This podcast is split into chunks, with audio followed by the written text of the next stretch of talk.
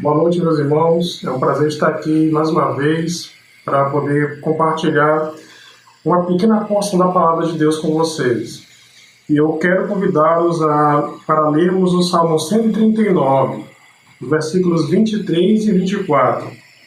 Sonda-me, ó Deus, e conhece o meu coração. Prova-me e conhece os meus pensamentos.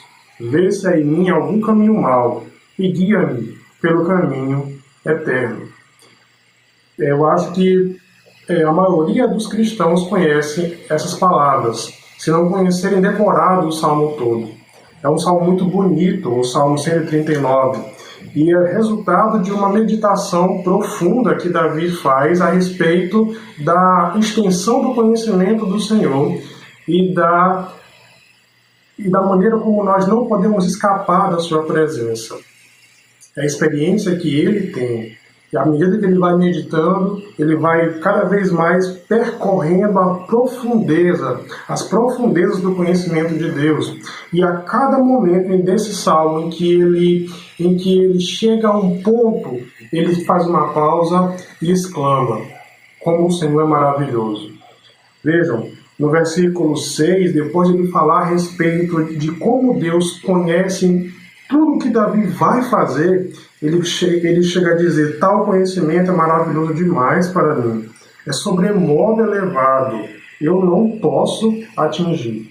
E ele continua falando a respeito de como é que ele vai, é, é, se perguntando sobre como é que ele vai fugir da presença de Deus. Não tem como. Se ele pegar as asas da alvorada, o Senhor estará lá no céu. Se ele for por mais profundo abismo, lá ele vai encontrar o Senhor novamente.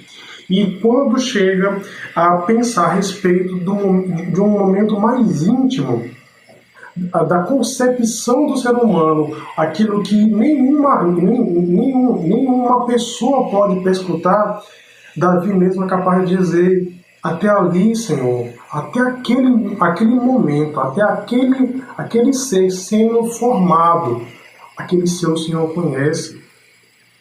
Então, o conhecimento do Senhor é vasto, o conhecimento do Senhor é íntimo. Não tem como nós escaparmos de tudo aquilo que Deus sabe. Isso é maravilhoso, porque Deus não é como nós, como seres humanos que aprendem as coisas pelas experiências que eles, que eles passam. Aprendem as coisas boas pelas experiências, que ele, pelas experiências boas que eles, que, que, que eles desfrutam, mas também aprendem coisas ruins por situações que muitas vezes doem, e dói e podem doer bem forte. Mas Deus não é assim. Deus não, Deus não vai adquirindo conhecimento com o passar do tempo, Deus apenas sabe. E Ele sabe de tudo. E não tem nada que possa escapar dos seus, dos, dos seus olhos. Não tem nada que sua mente não venha a conhecer. E por causa disso, Davi faz mais uma pausa e mais uma vez ele, ele, ele exulta a respeito desse conhecimento de Deus no versículo 17. Que preciosos, Senhor, para mim são os teus pensamentos. E, como é grande a soma deles.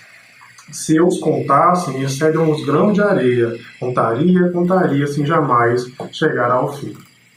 Então Davi faz um pedido, Senhor, já que o Senhor sabe de tudo, o Senhor também deve, deve saber do, a respeito dos homens maus. E tomara que o Senhor desse cabo deles. Mas não, não, mas não somente a respeito daqueles que são maus. No final do salmo, então, Deus pega toda essa meditação, todo esse caminho que ele percorreu a respeito desse vasto conhecimento do Senhor, a respeito desta presença da qual ele não pode escapar e nem pode se esconder, e ao invés de tentar barganhar com Deus, ou então ao invés de tentar procurar alguma maneira de parecer bem na fita com o Senhor, Davi só faz o que, o que qualquer pessoa sábia e piedosa poderia fazer. Pede para que esse Deus que conhece todas as coisas possa vir também sondar o seu coração. E, a, e o pedido dele é justamente esse: sonda o meu coração e vê se há em mim algum caminho mau. E se o Senhor chegar a ver, que com certeza o Senhor, o Senhor encontraria, guia-me pelo caminho eterno. Não é interessante a reação de Davi? para nós que conhecemos o Salmo, é, parece ser algo muito natural. Mas se nós pensarmos que Davi, assim como nós, tem muita coisa do que se envergonhar, muitos pensamentos que ele não gostaria de compartilhar com todo mundo, muitas intenções, muitas palavras, muitos, muitos desejos, inclusive, que ele não fala para todo mundo, nós sentiríamos vergonha, tal como Davi, e talvez a nossa, a nossa reação fosse completamente diferente da dele. Talvez nós fôssemos mais como Adão, tentando se esconder e dizendo: Quando ouvi a tua voz no jardim, eu tive medo e me escondi. Mas Davi não trata Deus assim como um estranho. Davi sabe que não tem como ele se esconder e nem tem nada o que ele possa esconder de Deus. Então a única coisa que ele pode fazer é se render. Por causa disso, ele rende o seu coração e rende a sua alma ao Senhor. Não como alguém que precisa admitir de maneira forçada, mas como alguém que está se rendendo ao exame de um médico e está dizendo: por favor, me examine, por favor, veja o que, o, o, que, qual o problema que eu tenho e se eu tiver algum, me aponte a solução. Não deveria ser essa, irmãos, a nossa, a nossa mesma atitude diante do Senhor?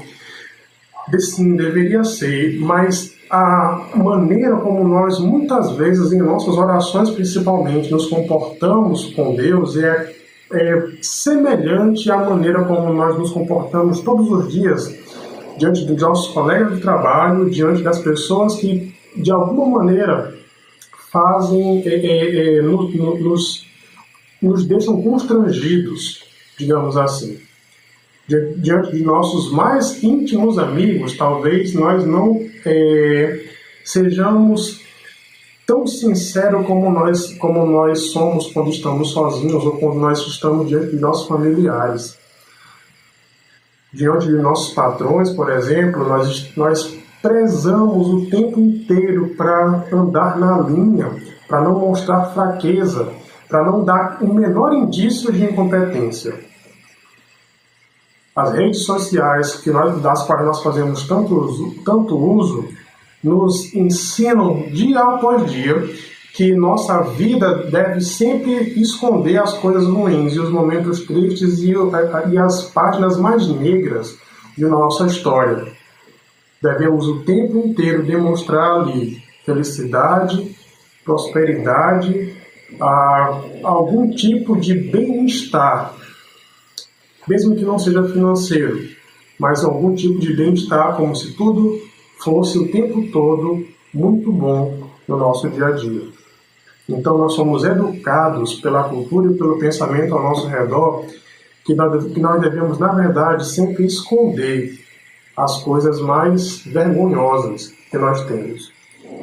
Mas esse tipo de, de comportamento não deveria ser o mesmo comportamento em relação ao Senhor até porque não adianta, é o que Davi sabe, é o que nós, deve, é o que nós deveríamos saber. Não adianta tentar esconder de Deus, e por conta disso, nossas orações deveriam ser cada vez mais recheadas de a mais profunda sinceridade.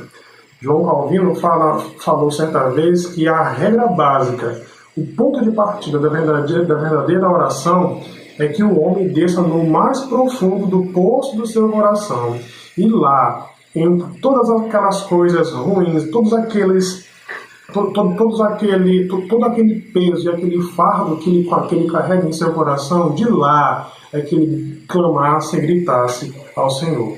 Por que, que Calvino fala assim? Porque é somente dessa maneira que nós realmente podemos derramar diante de Deus o nosso coração.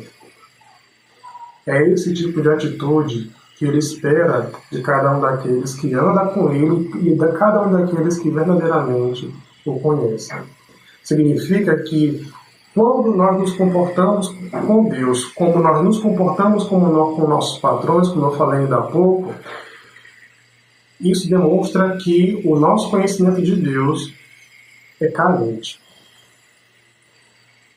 é defeituoso e precisa ser ajustado. Sonda-me, ó Deus, vê, é, é, conhece o meu coração, conhece o mais profundo do meu ser, lá onde eu fabrico os meus pensamentos, lá onde estão os meus desejos, lá onde estão, onde estão as minhas próximas atitudes e talvez até a próxima maneira como eu vou quebrar a tua lei, como eu vou desobedecer ao Senhor. Sonda-me, ó Deus, e vê se em mim algum caminho mau. Por que isso? Porque a nossa maneira de avaliar as coisas e a nossa justificativa para nossas decisões podem muitas vezes estar mascaradas. Vejam que o homem cauteloso por mais cauteloso e prudente que ele possa parecer, na verdade ele pode estar escondendo covardia ou talvez incredulidade. A pessoa com um discurso mais justo, a pessoa com aquela intenção mais firme de fazer justiça, talvez guarde ali, na verdade, um desejo maligno de se vingar. É por conta disso nós precisamos que Deus sonhe o nosso coração. Ele conhece mais do, que, mais do que qualquer um de nós. Ele sabe mais do que qualquer pessoa que já existiu nesse mundo. E por causa disso, ele é o mais competente para nos, nos, nos examinar e nos apontar o caminho reto, a solução. Sonda-me, ó Deus, é, e prova o meu coração Vence em mim algum caminho mau e guia-me pelo caminho eterno. Que esta seja a minha oração, que esta seja a sua oração.